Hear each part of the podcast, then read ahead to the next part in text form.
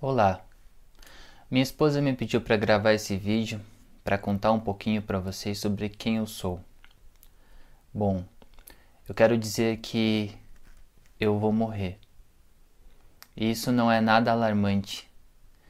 Não sei se vou morrer daqui um mês, daqui um ano, daqui 10 anos, daqui 20 anos. Mas eu vou morrer. Assim como você que está me assistindo agora. E eu tô gravando esse vídeo aqui no quarto da minha filha porque é onde tudo começa. A pergunta que eu quero te fazer e a pergunta que eu me fiz. Eu sei que eu vou morrer, mas por que eu vou viver? Uma pergunta simples, mas muito difícil de ser respondida. Quando eu era criança, perguntavam sempre tem aquelas perguntas: o que você vai ser quando crescer? Eu não sabia responder. Nunca disse que ia ser policial, ia ser bombeiro ou ia ser médico. Mas na adolescência eu percebi que eu queria mudar o mundo. Então, quando eu estava no segundo grau, eu li um livro chamado Barão de Mauá, que foi um dos homens mais ricos do Brasil. Ele foi um dos fundadores do Banco do Brasil, Evangelista Irineu da Silva, se eu não me engano. Bem, eu queria ser o barão de Mauá. Eu queria ser o homem mais rico do mundo. Não para acumular grandes terras, não para acumular mansões, talvez também um pouco disso.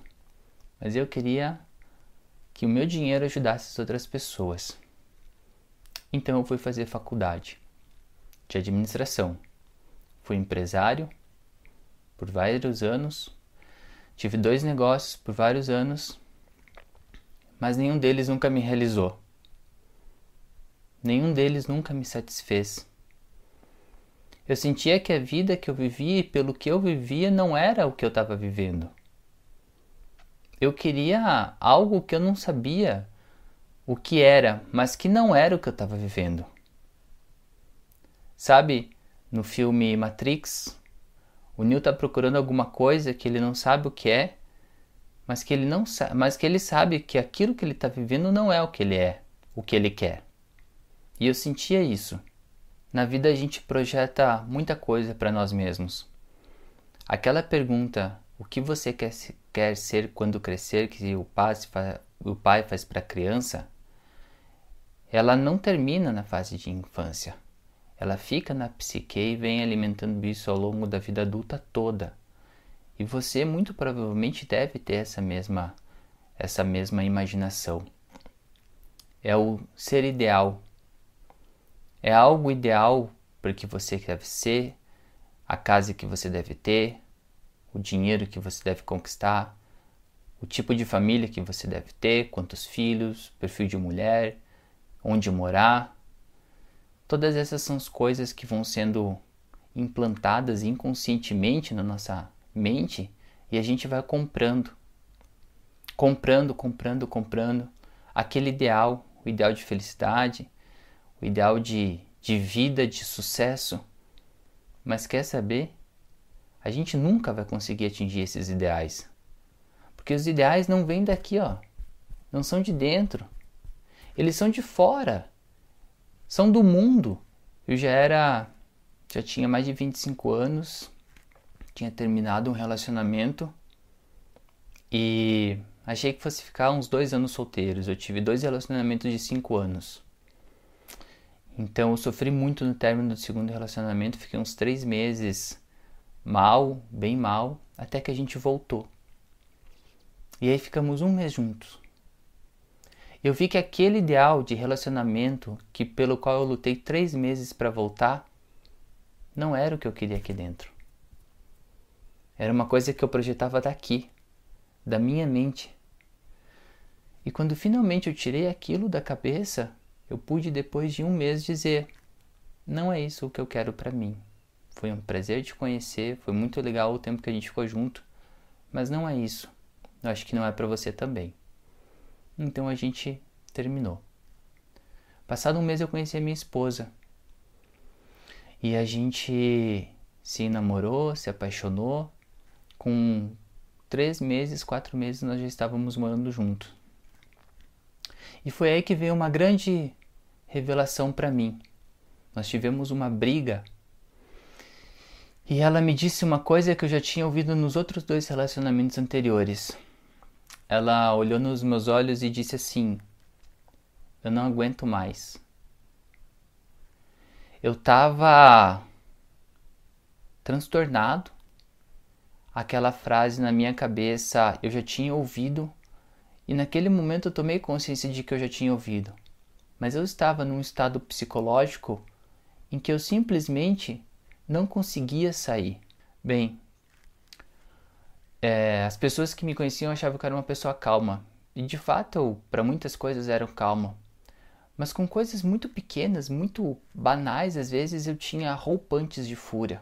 Por exemplo, procurar um caderno que eu deixei em tal lugar que eu achava que estava lá e eu não encontrava, e aquilo começava a me deixar furioso, ia crescendo um negócio dentro de mim eu queria a vontade era de quebrar as coisas, quebrar cadeira, chutar a porta, esbravejar com quem estava perto, culpar os outros. E eu sentia aquele negócio crescendo assim e tomando conta da minha cabeça. E eu, e eu não conseguia fazer. Ficava completamente possuído. Possuído pela ira. Completamente possuído. E essa ira estava minando o, terceiro, meu, o meu terceiro relacionamento. Uma mulher que eu encontrei que era muito especial que me fazia ser uma pessoa melhor de quem eu era. E o relacionamento com ela me mostrou isso. Bem, eu sabia que tinha algo errado, sabia que precisava fazer algo, mas eu realmente não sabia o que fazer.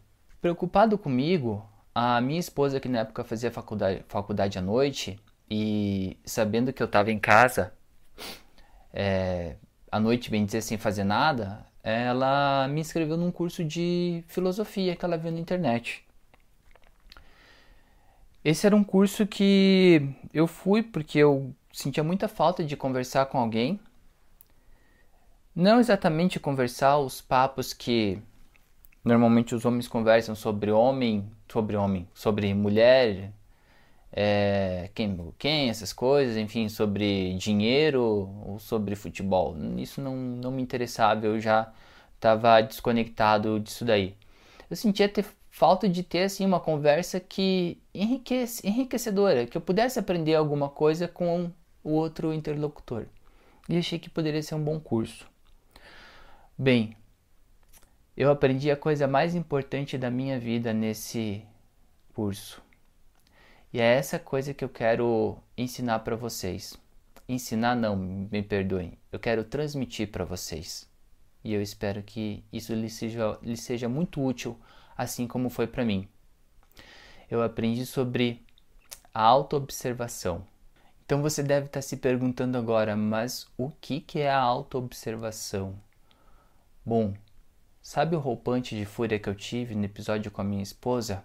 A autoobservação consiste em, em determinado momento do seu dia, você se desloca de quem você é. Imagine que você não é mais essa pessoa. Se desloca para você para uma terceira pessoa e passa a observar a si mesmo em primeiro plano. Observa como você reaciona, observa suas emoções, o que você fala, os seus atos. E aí você vai começar a perceber realmente quem você é. A gente tem mania de dizer quem, quando eu perguntar quem é você, eu sou fulano de tal, eu faço isso, sou advogado, sou jardineiro, sou médico, eu sou dona de casa, ah, eu gosto disso, disso, disso, daquilo. De fato, nós não descrevemos, nós não dissemos quem nós somos, porque sequer nós temos consciência de quem somos. Uma pergunta simples: quem é você? E tem um filme que ilustra muito bem isso, que é fantástico, se chama é, Tratamento de Choque, com Adam Sandler e o Jack Nicholson. E ele pergunta pro personagem do Adam Sandler, que é submetido à terapia em grupo como uma pena para não ir para a cadeia, né? Ele teria que passar por essa terapia. Ele pergunta ao Jack Nicholson, enquanto terapeuta, quem é você? E ele diz, eu sou o Adam Sandler. Não, veja, Adam, eu não quero saber o seu nome, eu quero saber quem é você. Ele fala, bom, eu sou um assistente júnior numa empresa disso, disso, daquilo. Ele falou, eu não quero saber o seu trabalho, Eu quero saber quem é você. Ah, eu gosto de jardinagem, eu gosto de jogos online. Eu não quero saber os seus gostos, eu quero saber quem é você. E ele, pô, o que, que você quer saber que eu diga? O que, que você quer que eu fale? Então ele responde: Bom, agora estamos chegando a algum lugar. Entende? É dessa autoobservação que eu estou falando. É essa autoobservação que eu fiz sobre mim mesmo que mudou a minha vida.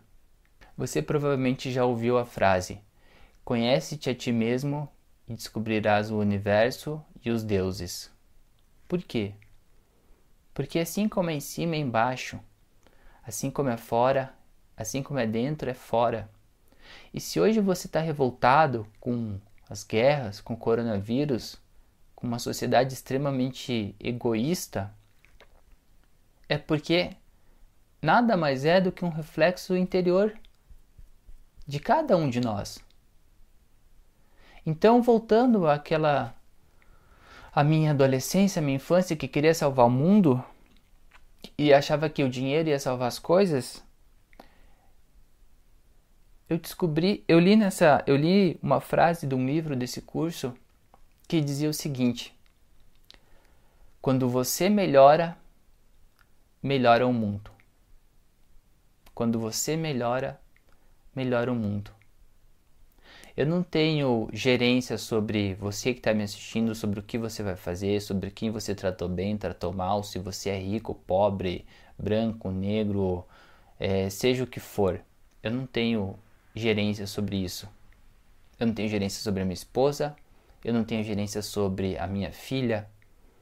A única pessoa que eu sou capaz de ter gerência é sobre mim mesmo.